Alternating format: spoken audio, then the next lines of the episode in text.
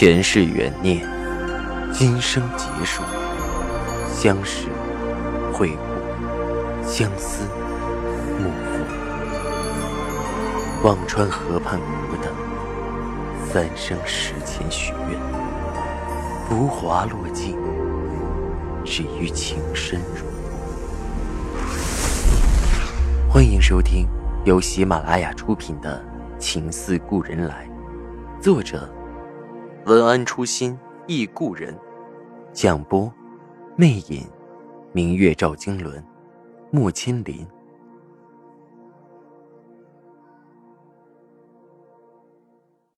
第一百四十四集。青莲的奶奶只有青莲爸爸一个儿子，单传到青莲，的确股份该给姚青莲，加上程月锦。青莲真是吸金石啊！难怪赵以静要和他订婚。这百分之三落在谁手里，谁就是董事长。赵以静如今疯了，为了个离婚带孩子的女人，股权都不稀罕了，董事长也不稀罕了。姚青莲嘴角扬起，挑衅般的看着我：“哼，你不是爱死赵以静了吗？你就这么爱的，宁肯？”让他放弃半生的基业。我还没来得及说话，姚青莲又说：“咱们也谈场交易，你别贪心了。你自己也知道，离婚的女人是个什么市场。那，之前给你介绍了那么多男人，一听你离婚带了个孩子，都吓跑了。你能遇到赵以静瞎眼看上你，你就烧高香吧。”别非得登堂入室当少奶奶。以前我不甘心，不过现在我想明白了，只要你们不妨碍我，我和他结婚以后不会去干涉你和他的来往。你们住一起生活也好，他给你钱给东西也好，再生孩子也好，只要他愿意，割肉给你，我都不介意。我姚青莲的眼里容得下你这颗沙子，怎么样？这条件可以了吧？我心里好像有股气在翻腾。他终于容得下我以情人的身份存在。按他的理念，我该感激涕零了。我不想多说，只对他说了句：“这些话，你和我说没用。怎样决定，在赵以静。”赵以静，他还听得进去这些话？没想到，他怂的下不了一个离婚女人的床。姚青莲难听的话从来不带重样的。你不要那么贪心，心也要，人也要，身份家产都想要，不可能。如果赵以静输了，董事长就是赵信简的。他可不像赵信如处处护着赵以静，他现在关系网复杂。一旦当上董事长，赵以静还想再撕之衡？哼！姚青莲的话没什么温度，她冷静地说着这些是非门道，看着越来越成熟、越来越历练的她，我很郑重。青莲，你真的很能干，所有的人际脉络都很到位。这句话我说的很由衷。他不仅勾得赵家的底，还把赵信简他们都打点妥当。我已经想不通他和他们又是怎么牵扯的，竟然都能平衡的好。姚青莲看我的神色是一贯的鄙夷和不屑。今天找你呢，也顺便把话说的难听点儿。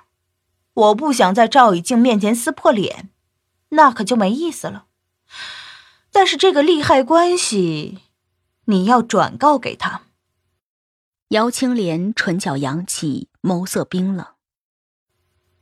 他不稀罕我的百分之三的股权，但有人稀罕，逼急了我。我要这股权干什么？不如转给稀罕的人，赚上大笔钱，出去潇洒自在。我明白姚青莲说的稀罕的人是指赵信简。如果他真的把股权转给赵信简，那就真的晚了。我一时起急，对他说着：“不管怎样，难道你非得拿以静当仇人吗？做着损他不利己的事，你拿着股权，从一个小职员变成股东，司之恒盈利又这么好，你后半辈子还会缺钱吗？何必图眼前的蝇头小利？眼前这么短。姚青莲怔了一下，看向我，全是讥讽之色。以静，我呸！连个女朋友都没有光明正大的当过，名字倒是叫的亲切呀！啊，哼，是，当股东是好，但是你觉得赵家人会让我一直当股东去分他们那杯羹？你 也太天真了！我不懂经营，早晚他们把我的股权稀释的没了，再给踢出去。你看看。现在董事会里都是什么人？有一个势单力薄的吗？我算认清这家人了，都是吃干抹净、不吐骨头渣子的。与其等到那个时候，我不如趁着现在股权金贵，卖个好价格。我心中暗暗叹服，姚青莲对人情世故的把握早比我高了几个级别。他把自己的位置看得透透的。却还能做出情深意重的表演，也着实不易。我咬咬唇，说着：“既然你已经想得这么透彻，那你自己考量吧。但你既然知道赵已经盘算了不是一两天了，最后结果还不知胜负，你就这么贸然的加到赵信简的那一边，想过后果吗？”哼。行呀，宋清扬，学会威逼利诱了。青莲看我的眸子几分戏谑。后果，哼，我本来就一无所有，我怕什么？我实话和你说吧，赵以静想玩股价抄底的游戏，他自己还觉得挺逼真的，做的滴水不漏。但赵信简早就看出来了。只不过装着不知道罢了，所以你看股票跌了吗？哼，跌不下来。他那点算计，这回算栽了。赵信简之所以不动手的原因，是因为忌惮我手里这百分之三的股权。现在的赵以静是自己找死路，你说后果会怎样？你和赵信简。来往很密，我试探着问道，心里却紧张的突突的。姚青莲说的也是我之前猜测的，如果抄底的痕迹真的被赵信简看了出来，形势就很危急了。这你管不着。姚青莲眸子里闪过一丝狠戾，认准一条船，是你这种愚蠢见性的人才干的事儿。话说完，似乎觉得自己说的过了，神色缓了缓。还没到最后一步，过分绝情的话呢，我也就不说了。今天我们是谈交易的，你也好好想想，要是一条道走到黑，只怕最后你少奶奶的位子坐不稳，还得拖累赵以静跌了下去，这后果才是你们想不到的。我今儿好话说尽，这个买卖对三方都有利。回去呢，你们琢磨琢磨。现在司之恒还没有对外正式公布解除婚约的事儿，后悔还来得及。这就是姚青莲，从不服输，到了这个地步依然占据主动权的姚青莲。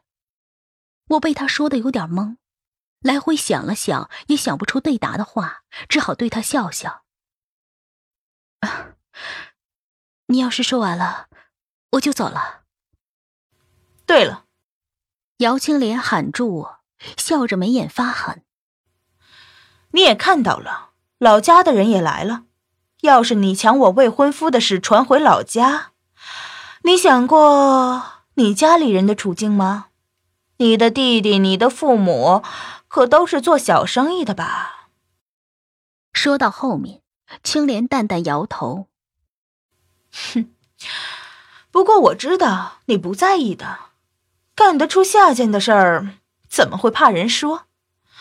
只是可怜了你那没有倚仗的家人，哼，头都抬不起来做人了。你不要过分！我终于忍不住直视着姚青莲，不要打我家人的主意，否则我会不客气。逼急了，兔子也会咬人的。那不要那么激动，青阳，谈好了，自然三个人都好。姚青莲冷冷看着我，声音也没有温度。我竭力平静着胸腔里的气氛，转身出了门。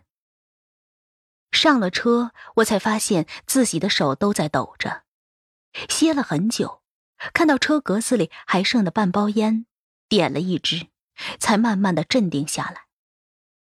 姚青莲准备对我的家人怎么样，我完全猜测不出来，但是听他话里的意思，目前赵以静的处境似乎也不妙。我心一横，把剩下的半截烟掐了，一脚油门开往司之恒。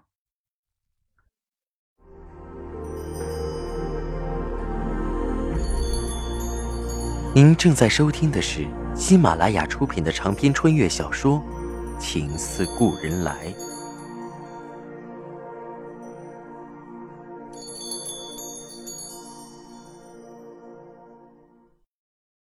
我掐烟的动作依然很丑很挫，还把手烫了一个大包，也顾不上了。到了司之恒的门口，我给赵以静打着电话：“喂，你在哪里？在公司吗？”他顿了一下，淡淡的笑了：“想我了。”听他的声音，心情似乎还不错。我不在，有点事出南京了。怎么了？什么时候回来？我在你公司楼下，想和你聊聊，有点事儿。我心里发慌，他还偏偏不在。再有两个多小时就回去了，你去逛逛，看上什么随便买，等我去给你结账去。赵以静沉沉笑着，那等你回来再说吧。我挂了电话，开车在马路上溜达着，忽然想到夏医生应该也在南京，千万别溜达的碰上。又是无穷的尴尬，忙开到了离他那个研究所较远的一条道，旁边正好有个商场，我停下车走了进去。当了妈的女人容易没出息，第一圈先看的是童装，给暖暖买了几件衣服后，跑到三层，逛了一个多小时，买了件小衫，忽然发现四层的卖床上用品和真丝面料。职业病又跑到了四层。这个商场的真丝面料种类很多，我一一翻看。如今的丝绸面料种类越发繁多，大的有丝织恒、嘉宝、丝路，小的各种品牌数不胜数。正在看着，接到了赵以静的电话：“我回来了，你在哪儿呢？”我告诉了他商场的地址，离他公司并不远。他应了声，说道：“啊，我马上过去。”挂了电话，我的心里开始一点点复苏着悸动。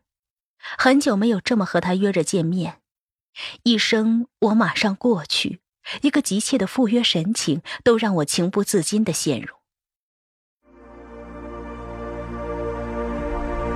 听众朋友，您刚刚收听到的是喜马拉雅出品的长篇穿越小说《情似故人来》。作者：文安初心忆故人，播讲：魅影，明月照经纶，莫千林。更多精彩有声书，尽在喜马拉雅。